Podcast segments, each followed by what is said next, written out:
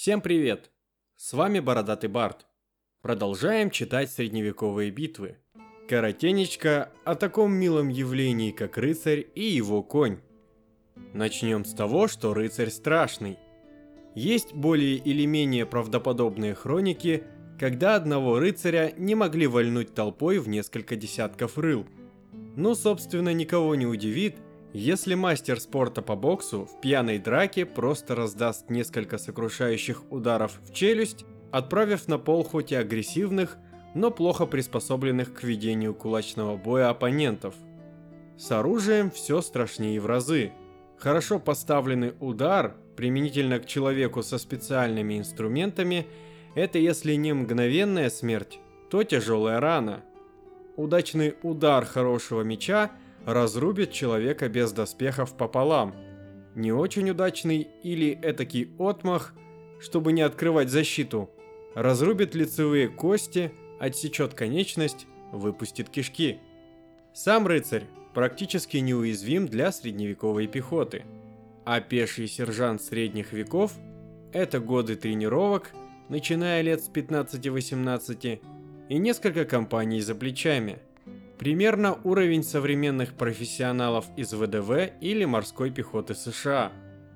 Рыцаря, мало того, что до него хрен дотянешься, еще и защищает годная броня, надежно охраняющая от случайных тычков в спину и удачных ударов всякой быдлоты.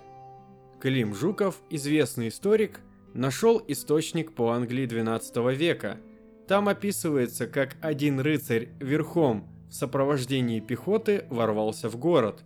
Не то чтобы он в одиночку пытался захватить город, а пытался не дать закрыть ворота до подхода основных сил. В общем, лихо влететь за ворота у него вышло, но его пехота отстала, а сам он знатно брякнулся с коня. И пока перезагружал статус, охрана ворот и вообще горожане охаживали его почти всем, что у них было под рукой, начиная с секир и заканчивая бревнышками из поленниц. Это продолжалось некоторое время, а потом рыцарь встал. Как только он встал, в разные стороны разбежались не только горожане, но и пехота рыцаря. Агрессивные они были, господа благородные всадники. Добавьте сюда специфический процесс обучения искусству убивать в традиционном обществе – когда нормально учиться военному делу, ты мог только в семейной военной корпорации. Самостоятельное же обучение напоминает попытки освоить карате по рассказам людей, видевших фильмы с Джеки Чаном. Но была еще одна деталь. Разница, скажем так, в экстерьере знати и простолюдинов в сословном обществе. В 14-15 веках – Средний рост простолюдинов в Европах и около Европах где-то 155 сантиметров. Опытный наемный солдат из числа зажиточных крестьян или провинциальных дворян по останкам с поля битвы при Таутоне до 170 сантиметров, в то время как средний рост представителя родовой аристократии не отличался от современного. Там низких нет – все эти истории о 140-сантиметровых рыцарях просто либо наглая ложь, либо лютая глупость. Итак, рыцарь. Помимо того, что это человек, начавший упражнения с оружием примерно лет в 5, то есть нечто вроде КМС по фехтованию в доспехах, это еще и всадник. Всадник, у которого было лучшее оружие, что только могла предложить на тот момент промышленность. Русское слово «рыцарь» — это от немецкого «риттер», «шевалье» во Франции, «кабальера» в Испании — все это переводится как «всадник».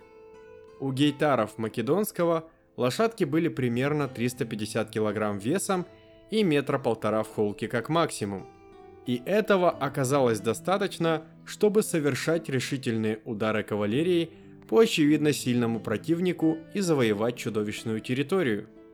Античные источники – которым вроде незачем врать, с ужасом описывают последствия таранного удара 350-килограммового бешеного куска мяса в плотный строй воинов. Вроде как четыре ряда сносило начисто. Спасало только то, что лошадки создания умные и бежать, например, на копья решительно отказывались. Приходилось изощряться. Но к 15 веку рыцари Европы ездили на лошадях, которые отличались от античных так же, как мастиф от Чихуахуа. Кардинально. Назывались они Дестрие. Это не порода в нашем понимании. Не надо натягивать на средневековье современные понятия. Скорее некоторый набор необходимых признаков.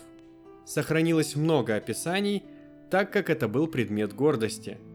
Короче, эта сказочная тварь в холке была от метра семиста до двух метров. В холке. И это норма. Особо крупные экземпляры были выше. Подтвержденный рекордсмен – археологи накопали. 2 метра 200 сантиметров. Вес взрослого боевого коня, если верить источникам, начинался от полутонны, но похоже был в основном в пределах 400-650 килограмм. И, как уверяют источники, всякие графья-герцоги выходили в бой на зверюгах весом под тонну, а то и больше. Может это и не слон, но это, например, больше, чем любой серийный мотоцикл. Самые тяжелые едва переваливают за 400 килограмм. Прямо перед атакой эти лошадки уверенно разгонялись до 40 км в час. Но и 60 км в час, видимо, не были рекордом.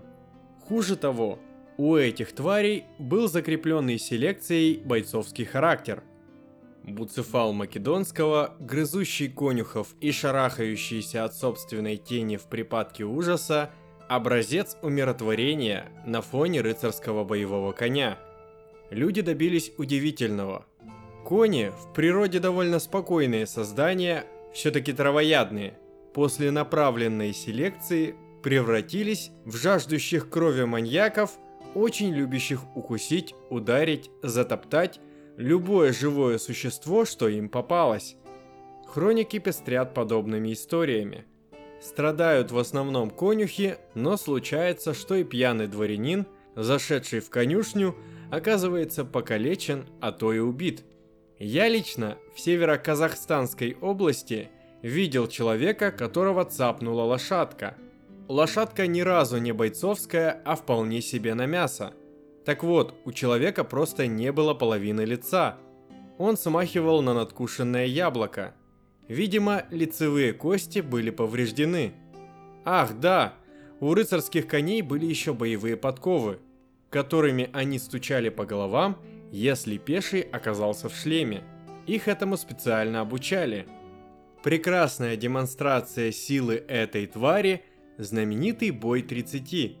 Это случилось в начале Столетней войны. Англичане, ну там, собственно, с острова вообще вроде рыцарюк не было. Бургунцы, испанцы, вроде даже французы, против французов. Все как в песне про благородных рыцарей. Вызов, оговоренные правила, место поединка. Решили биться пешими, чтобы помериться мастерством, а не силой коней. Первый акт ожесточенного боя – был за английской стороной. В бою погибло двое англичан, причем вместе с предводителем. Но пятеро французов были убиты или пленены, а их главнюк был тяжело ранен. После передышки исход схватки решила подлость французского оруженосца Гийома де Монтобана. Видя, что французская сторона терпит поражение, он неблагородно ускользнул с поля боя и, сев на лошадь, обогнул ряды сражающихся и врезался в группу англичан, опрокинув восьмерых. Воспользовавшись этим, бретонцы, французы то есть, из последних сил набросились на англичан и с большим трудом все-таки одолели сбитых с ног и оглушенных противников. Семеро сторонников английской партии погибло, остальные, будучи тяжело ранеными, попали в плен. Однако вскоре были отпущены за символическое вознаграждение. О бое очень много написано и тогда, и сейчас. Гийом, похоже, сел на доспешенную лошадку и буквально утюжил своих оппонентов, сбивая их с ног раз за разом, пока его собутыльники добивали их на месте. А ведь все они тяжело вооруженные рыцари, в латах, да и вообще не пальцем деланы – а если бы их доспехи были похуже, он бы их в одиночку в землю втоптал. Неудивительно, что в мелких локальных феодальных конфликтах пеший воин просто перестал считаться за реальную силу. В наставлениях по тактике утверждалось, что один Дестрие при таранном ударе гарантированно роняет на землю 10 человек, стоящих друг за другом в строю, даже если все они подпирают щитом переднего. Как видите, рыцарь это вам не индюк чихнул, спасало одно. Их было мало. Именно поэтому это медленное возвращение на поле боя пехоты так интересно. Да, конечно, длинные упертые в землю пики, палисады, замаскированные ямы и рвы, использование болотистой местности, но мы с вами уже можем честно признать, что типичные поражения рыцарской кавалерии в первую очередь связаны с ошибками управления. Мощное оружие еще надо уметь эффективно применять. Ну а у меня на этом все. С вами был Бородатый Барт. Ищите книгу Владислава Доброго «Средневековые битвы» на книжных сервисах, подписывайтесь на наши соцсети, поддерживайте проект рублем, читайте интересные книжки и всем пока!